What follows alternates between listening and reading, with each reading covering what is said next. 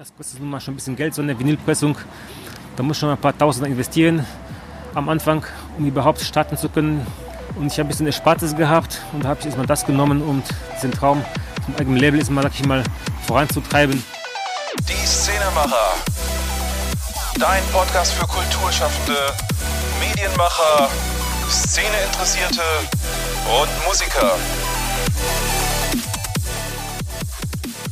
Plattenfirmen, Labels. Ja, sie haben kein gutes Image. Was gibt es da alles für Legenden und Geschichten?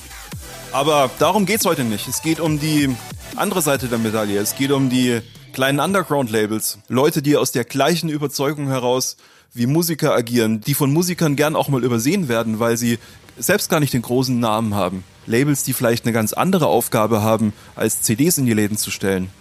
Die eine andere Vorstellung davon haben, wie man Musik verbreitet. Und jetzt ist ja meine grundsätzliche Haltung, dass man als kleiner Künstler eigentlich gar kein Label braucht. Aber nachdem ich mit meinem heutigen Gast Adam gesprochen habe, muss ich sagen, er hat ein paar stichhaltige Argumente, warum DIY vielleicht nicht immer die beste Idee ist. Ja, und Adam war ein sehr interessanter Gast, der verschiedene Dinge miteinander verknüpft.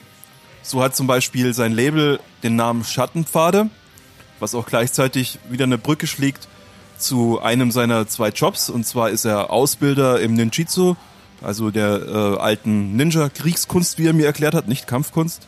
Und ähm, dann eben auch das Magazin, das er betreibt, Waldhalla.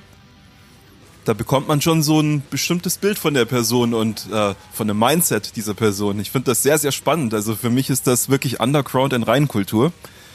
Und ja, ich will euch gar nicht lange auf die Folter spannen. Hier ist das Interview mit Adam von dem Label Schattenpfade. So, meine Lieben, bei mir ist jetzt ein echter Ninja, der Adam. Ähm, der winkt schon ab. Ähm, es geht nämlich eigentlich um ganz andere Sachen. Und zwar, ähm, Adam, was machst du? Du hast einerseits ein Magazin, ne? Und was noch? Und ein Underground Black Metal Label, das heißt Schattenpfade. Schattenpfade. Und das Magazin heißt? Valtrala, das grüne Metal Mac. Wie kommt man auf die Idee, ein äh, grünes Metal-Magazin zu machen? Ja, ich sag mal so, als wir angefangen haben, dann waren wir bei Hammerheart gewesen. Ist auch ein Fanzine, das mittlerweile nach der zehnten Ausgabe eingestellt worden ist. Und da wir immer noch was in der Richtung machen wollten und einfach nicht unser Hobby an den Nagel hängen wollten, haben wir uns dann überlegt, wir machen jetzt mal ein eigenes Magazin auf. Ihr habt ja sehr viel ähm, Naturfotografie, auch also wenn ihr CDs präsentiert, dann äh, grundsätzlich äh, werden die immer in einem Naturmotiv dargestellt. Ähm, was für ein Konzept äh, liegt äh, der Seite zugrunde? Genau, da war ich nicht fertig gewesen. da wir natürlich beide auch ein bisschen naturverbunden sind, der Chris und ich, also Chris hat das mit mir zusammen gegründet, haben uns überlegt, wir packen einfach unsere Vorlieben in das Heft rein und machen einfach ein naturverbundenes grünes Magazin. Und da ist natürlich auch Black Metal dafür prädestiniert gewesen, beziehungsweise wir sind beide auch Black Metal Fans, gerade Bands wie Ulva zum Beispiel oder Darkthrone, die teilweise schon viele Naturelemente, Aspekte in ihrer Musik behandelt haben, haben wir das gleiche einfach als Konzept für unser Magazin genommen. Ja. Okay, ähm, Schattenpfade finde ich einen ähm, sehr schönen Namen für ein Label. Ähm, du hast mir vorher schon gesagt, das ist noch ein sehr junges Label, äh, ein halbes Jahr ist das jetzt alt. Äh, was war die Intention dahinter, das zu gründen und ähm, welche Bands äh, sind da vertreten und äh, welcher Stil vor allen Dingen? Ja, wie der Name schon sagt, Underground Black Metal Label ist erstmal für den Black Metal gedacht, aber auch für angrenzende Genre, sag ich mal, die da auch vielleicht reinpassen, das Schema. Ich versuche auch mit dem Label den Gedanken von Valtrala aufzugreifen. Das Label ist ja prinzipiell aus dem Valtrala entsprungen. Wir haben viele Kontakte geknüpft und auch viele Bands kennengelernt. Und irgendwann haben wir auch gesehen, dass viele Bands, die wirklich gute Musik machen, auch gar nicht irgendwie wahrgenommen werden, auch gar keine richtige Chance bekommen von anderen Labels irgendwie was zu machen. Da war zum Beispiel die Band Schattenwald, das ist ja auch meine erste Band, mit der ich was zusammen gemacht habe. Die waren auf der Suche nach einem neuen Label, weil sie mit dem alten nicht zufrieden waren, weil da fehlte zum Beispiel total sowas wie Support oder Promotion. Die haben viele Alben schon rausgebracht, fünf Stück an der Zahl, aber keine Sau kannte die Bands irgendwie so richtig. Obwohl die wirklich sehr, sehr gute Musik machen, einen wirklich sehr symphonischen, atmosphärischen Black Metal, der wirklich sich vor meiner Ansicht nach vor niemandem zu verstecken braucht. Ja. Und ähm, Was kannst du für die Bands tun und wie sieht das Konzept aus? Sind das äh, sogenannte Vertriebsdeals bei dir auch? Ähm, äh, ist, ist, deine Leistung, ist die modular aufgebaut oder, oder ähm, sagst du, du ähm, hast einen ganz anderen Ansatz, der dann irgendwie speziell auf die Band zugeschnitten ist? Also man das doch individuell, sag ich mal, ist bei jeder Band ein bisschen anders. Ich spreche mit den Bands ganz normal wie zwischen Freunden ja. Man unterhält dich, man äußert seine Wünsche und man guckt dann, dass man auf einem gemeinsamen Level irgendwie kommt, dass man sich irgendwo in der Mitte zusammenfindet. Und dann wird das halt gemacht. Zum Beispiel wollte Schattenwald oder war der Wunsch von Schattenwald auch ein LP zu haben, ja, weil die schon immer ein LP sich gewünscht haben, aber keiner konnte das jetzt für die realisieren, weil sie halt nicht so bekannt sind und nicht so viel absetzen können wie große Bands. Da gibt niemand freiwilliges Risiko ein, sag ich mal. Ne? Das kostet nun mal schon ein bisschen Geld, so eine Vinylpressung. Da muss schon ein paar Tausend investieren am Anfang, um überhaupt starten zu können. Und ich habe ein bisschen Erspartes gehabt und habe ich erstmal das genommen, um diesen Traum vom eigenen Label erstmal, sag ich mal, voranzutreiben. War das für dich ähm, schwierig, das Ganze aufzuziehen? Welche Schritte musstest du gehen? Du hast mir vorher erzählt, du bist äh, Kleinunternehmer jetzt, ne? Ähm, wie lange äh, dauerte es, bis du das Ganze von der Idee äh, bis in die Praxis umsetzen konntest und welche Hürden gab es dabei? Also ich habe mich gar nicht lange damit, damit, beschäftigt, wie ich das mache, sondern bin direkt ins kalte Wasser gesprungen, sozusagen, ja. Habe Gewerbe angemeldet, geguckt, was läuft. Mittlerweile gibt es genügend Informationsmaterial im Internet, da kann man sich schlau machen. Ich kenne auch ein paar Labelbesitzer, die andere Label betreiben. Da konnte ich mich auch ein bisschen schlau machen. Habe ich sie gefragt, wie sie das handhaben, wie sie das machen.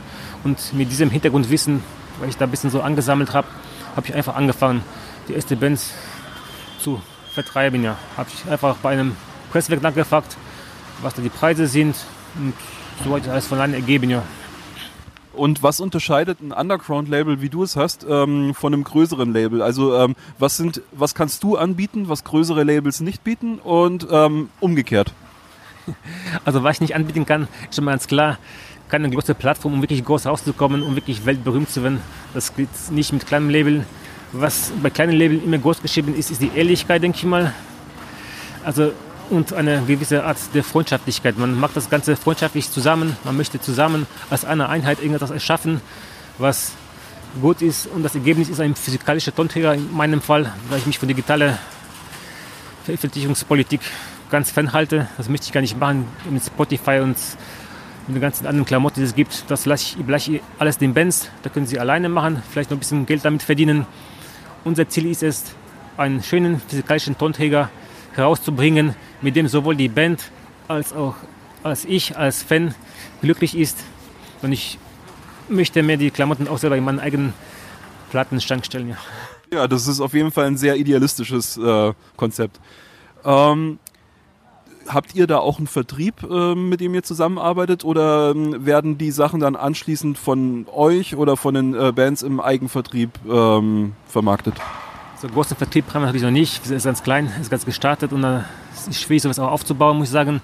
Weil ich mittlerweile ein bisschen betreibe, ich bin ein Tauschgeschäft. Das heißt, ich tausche ein paar LPs mit anderen Labels, die schicken mir ein paar Sachen von sich zu, ich schicke ihnen meine Sachen ein bisschen zu. Und so wird es ein bisschen verbreitet, dass es nicht nur in einem Ort irgendwie zu haben ist, sondern auch in mehreren Orten.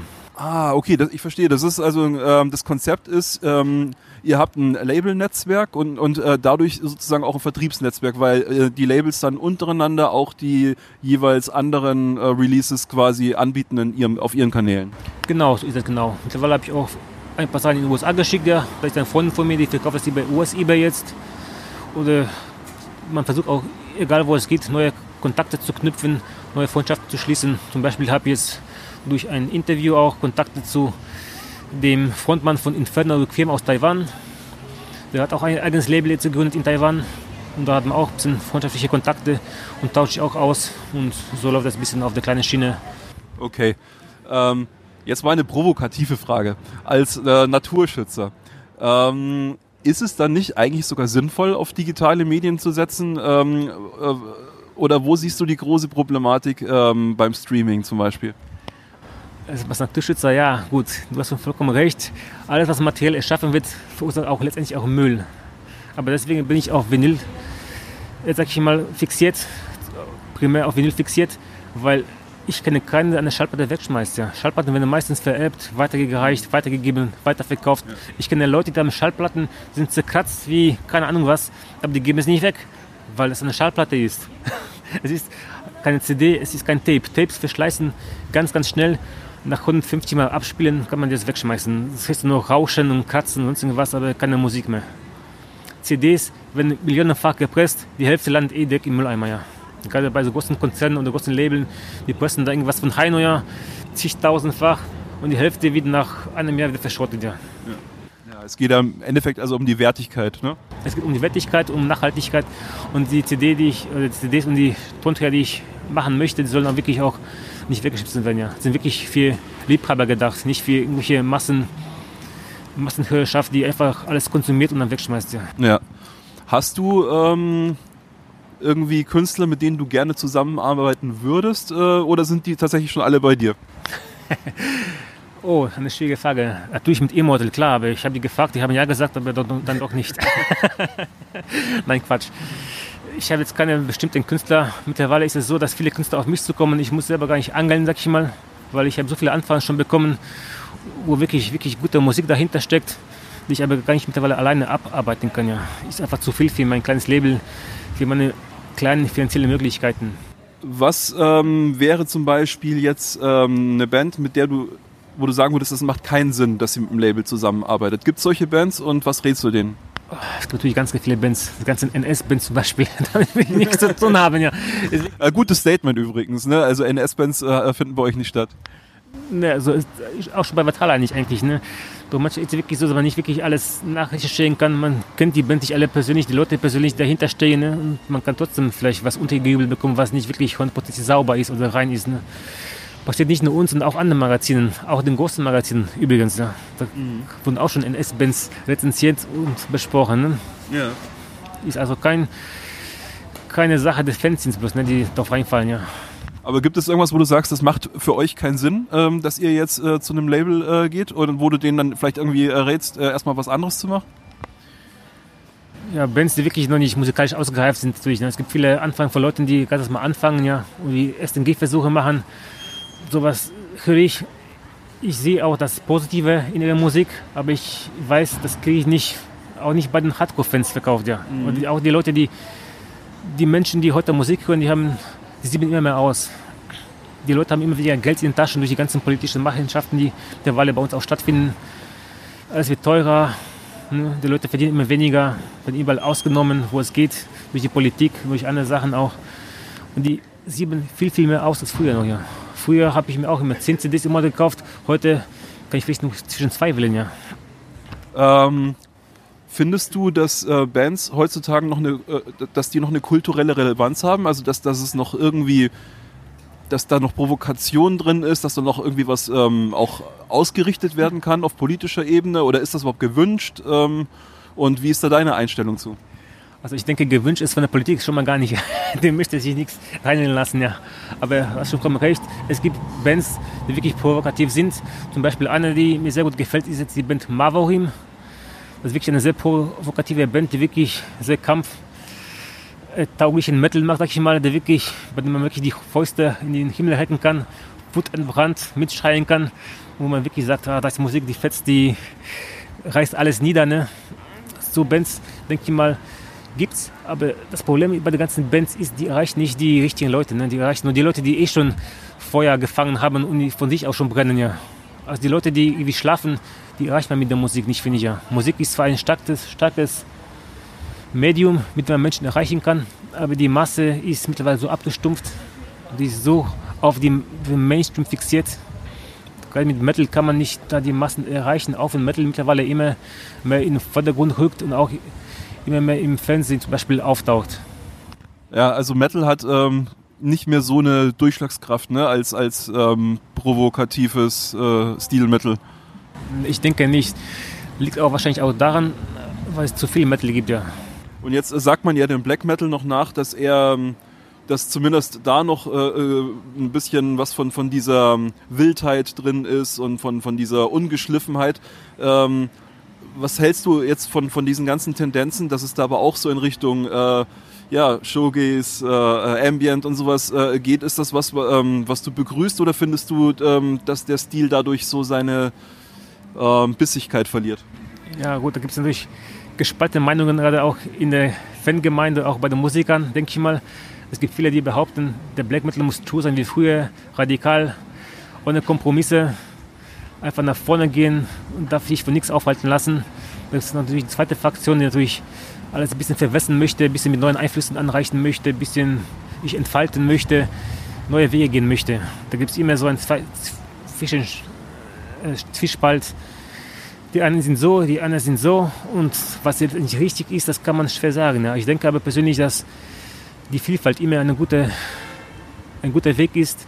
Denn in der Vielfalt liegt, liegen immer viele neue Ideen verborgen. Man kommt immer auf neue Wege, auf neue Gedanken, auf neue Ideen. Ja, und auch auch in der Ruhe kann äh, die Kraft liegen, so, so, so gesehen. Also auch, ähm, es kann auch äh, ruhige Musik irgendwo provokativ sein, oder? Richtig, das auf jeden Fall, denke ich mal. Jetzt fällt mir kein Beispiel zu ein, aber auch damals, ich sag ich mal, war auch klassische Musik dabei schon provokativ, provokativ gewesen. Ne? Damals war die Klassik in Klassik und Klassik unterteilt, ja. Genau. Ähm, jetzt ist bei mir im Podcast ja, ähm, da habe ich so einen Begriff geprägt, ich nenne das äh, Work-Life-Art-Balance. Äh, du hast mir äh, im Vorgespräch jetzt schon ein bisschen erzählt, ähm, wie umtriebig du bist. Äh, du hast im Endeffekt einen Hauptberuf, ne? Äh, du bist Kampfsportlehrer, Ausbilder. Ähm, du machst äh, die Label- und Magazingeschichte.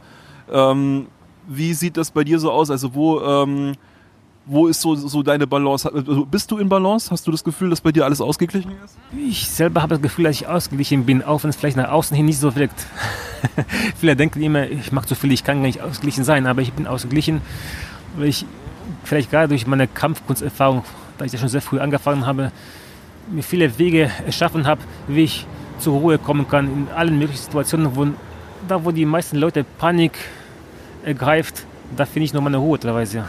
Ich kann zum Beispiel bei Black Metal schlafen wie ein Baby. Finde ich nicht abwegig. Ich habe damals, wo ich ähm, noch ein junger Kerl war, ähm, da war Metal für mich auch eine Einschlafhilfe. Also ich bin wirklich mit, mit, mit Metallica auf dem Ohr, bin ich, habe ich wie ein Baby geschlafen. Also ich kann das schon ganz gut nachvollziehen. Und gerade für so Menschen, die ähm, eher, ja, ich sag mal, die so unruhige Geister, die finden tatsächlich eher in der Aktivität Ruhe, ne? Ja, das kann natürlich auch sein. Ich muss immer was machen, genau.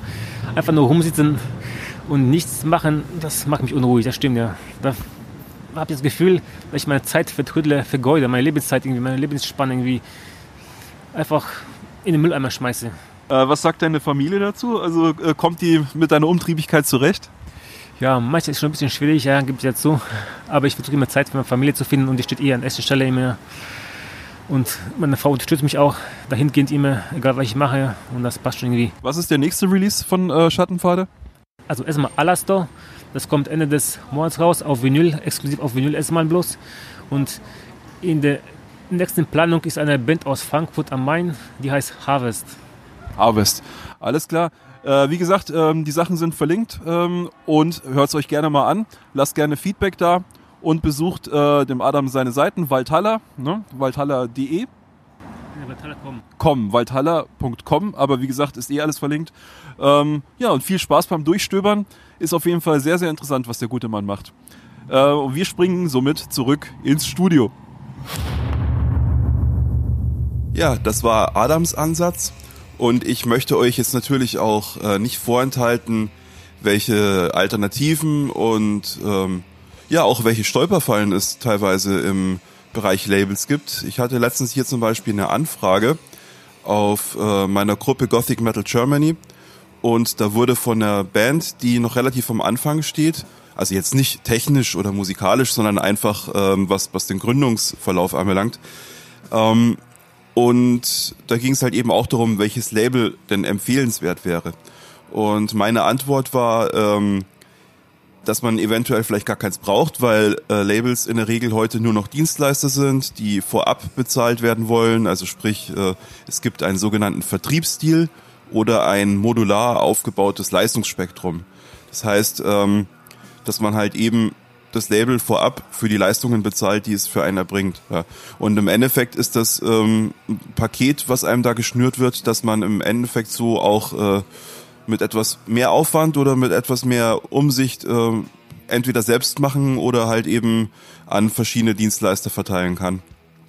Ja, äh, deswegen war so meine Antwort, weiß eine Band gar nicht, was die tut und hat viel Geld zum Verblempern. Äh, dann Label. Aber es hilft halt nur kurz, weil in dem Fall wahrscheinlich auch keine Fanbase da ist. Das heißt, äh, es wird sehr schnell sehr viel reingebuttert und dann, nachdem der Effekt des Labels äh, vorbei ist, passiert halt nichts. Und deswegen ist DIY-Marketing sehr, sehr empfehlenswert für junge Bands, weil man dort sich vor allen Dingen um den Community-Aufbau ja, kümmert. Und äh, das sollte eigentlich bei jeder bei jeder Aktivität, ob du jetzt eine Band hast oder ob du ein Unternehmen startest, ob du sonst wie in irgendeiner Form ähm, Gehör finden willst für etwas, was du tust, es sollte immer der Community-Aufbau im Vordergrund stehen. Und wie das funktioniert, das werde ich euch in einer weiteren Folge erklären. Ähm, bis dahin möchte ich euch einfach anraten, seid vorsichtig, wenn ihr mit eurem Material an Labels herantretet. Ihr werdet durchaus ähm, auch auf positive Reaktionen stoßen. Es wird Leute geben, die mit euch zusammenarbeiten wollen, ganz egal auf welchem Level ihr seid. Aber da ist es besonders wichtig hinzugucken, ist das sowas äh, wie der Adam anbietet, sprich, ähm, ist das etwas Idealistisches? Äh, Geht es darum, eine ganz bestimmte Zielgruppe zu erreichen mit Mitteln, die vielleicht ein bisschen untypischer sind oder die äh, sehr speziell zugeschnitten sind auf diese Zielgruppe? Oder geht es darum, ähm, eure Musik breit zu streuen, dem Markt verfügbar zu machen? Und in den Fällen ist es halt meistens so, wenn ihr noch nicht so weit seid, dann läuft es eben auf diesen ähm, ja, vorher genannten Vertriebsstil hinaus und äh, ihr werdet wahrscheinlich sehr viel reinbuttern und sehr wenig zurückbekommen. Und dieser Gefahr solltet ihr euch bewusst sein. Das ist mir ganz wichtig, euch am Ende dieses Podcasts nochmal mit auf den Weg zu geben.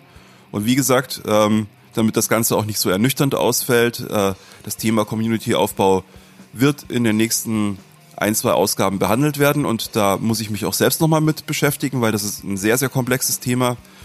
Und da freue ich mich auch selber drauf, weil da gibt's immer was dazu zu lernen und das teile ich dann mit euch sehr gerne. Ja, bis dahin, ich wünsche euch eine schöne Woche und wir hören uns dann nächsten Sonntag wieder. Euer David.